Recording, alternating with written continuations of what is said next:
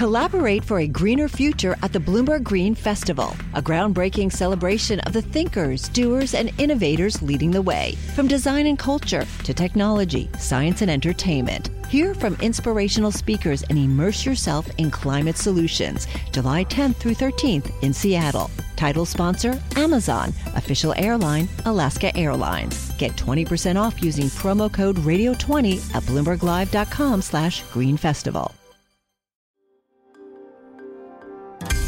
Entregamos todo lo que necesita saber para comenzar el día. Esto es Bloomberg Daybreak para los que escuchan en América Latina y el resto del mundo. Muy buenos días y bienvenidos a Bloomberg Daybreak América Latina.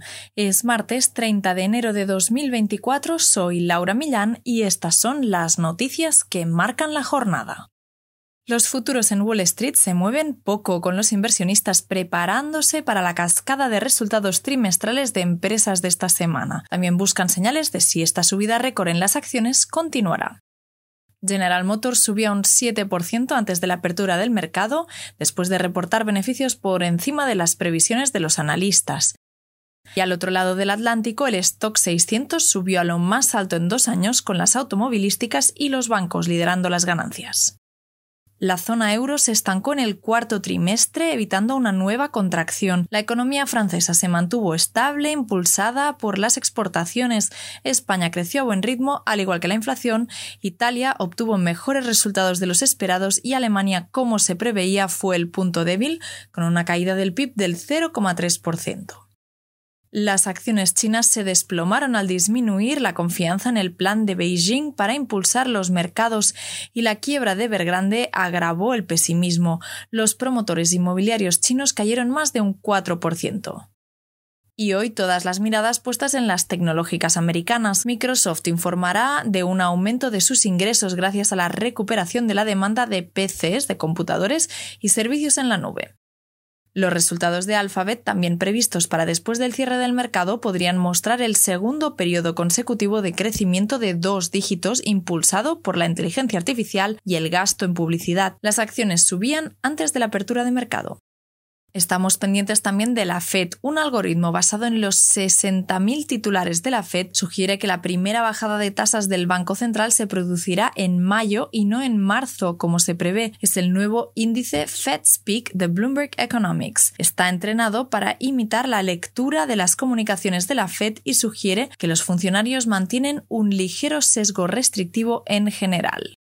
Y vamos a América Latina, empezamos con viajes y visitas. El jefe del gabinete argentino, Nicolás Posé, llegará a Washington para reunirse con funcionarios del FMI, según informó Infobae, citando fuentes anónimas. Y el presidente venezolano Nicolás Maduro anunció que planea visitar Rusia pronto. En Brasil, la minera Vale registró un aumento de la producción de mineral de hierro mayor de lo esperado en el último trimestre, en un resultado que puede socavar los precios. Las previsiones para 2024 se mantienen sin cambios. Y seguimos en la minería porque Peel Hunt recortó la calificación de Antofagasta de mantener a reducir. Dice que la empresa chilena necesita unos precios del cobre altos y sostenidos para justificar su repunte. Y en energía, Greenergy acordó vender activos eólicos con una capacidad total de 77 megavatios y activos fotovoltaicos con una capacidad de 97 megavatios en Perú por un importe total de 150 millones de dólares. Y ahora Andrea Navarro, productora de este podcast en Ciudad de México, nos trae la entrevista del día. Estados Unidos restablecerá las sanciones al sector energético de Venezuela si el país mantiene un veto a que la candidata de oposición María Corina Machado se postule a la presidencia, según dijeron dos funcionarios estadounidenses a Bloomberg. Para hablar más del tema tengo a Eric Martin, reportero de temas latinoamericanos en Washington, D.C. Eric, ¿de qué sanciones estamos hablando y cuándo se podrían restablecer? Estamos hablando de la suspensión de sanciones que adoptó Estados Unidos el 18 de octubre pasado. Esta suspensión permite por la primera vez en muchos años la producción y exportación de petróleo y gas desde Venezuela.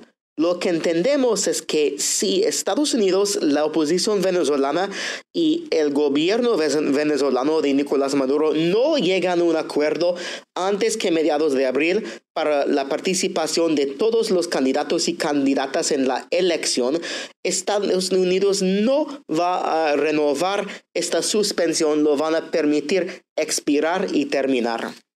Pero ¿por qué el gobierno venezolano está bloqueando a Machado de contender a la presidencia? Oficialmente el gobierno venezolano quiere descalificar a María Corina Machado debido a las acusaciones de unas violaciones en sus declaraciones de activos hace años como legisladora. Pero muchos analistas piensan que la razón principal es porque el régimen ve a ella como una amenaza existencial para su sobrevivencia, porque arrasó en las primarias el año pasado, ganó con más de 90% entre los candidatos, candidatas de la oposición y tiene mucha popularidad. Entonces, sí, podría ganar una elección justa y libre contra Nicolás Maduro. ¿Y cómo reaccionó el mercado a la noticia de las posibles acciones del gobierno estadounidense? Fue un día terrible para los bonos venezolanos. Tenían su mayor caída desde principios de la pandemia de COVID-19 en marzo de 2020. Muchos inversionistas llevan semanas o meses apostando para un acercamiento, una apertura y un mejoramiento en la situación de Venezuela. Entonces fue muy decepcionante la decisión del Suprema Corte la semana pasada para descalificar y inhabilitar a Machado.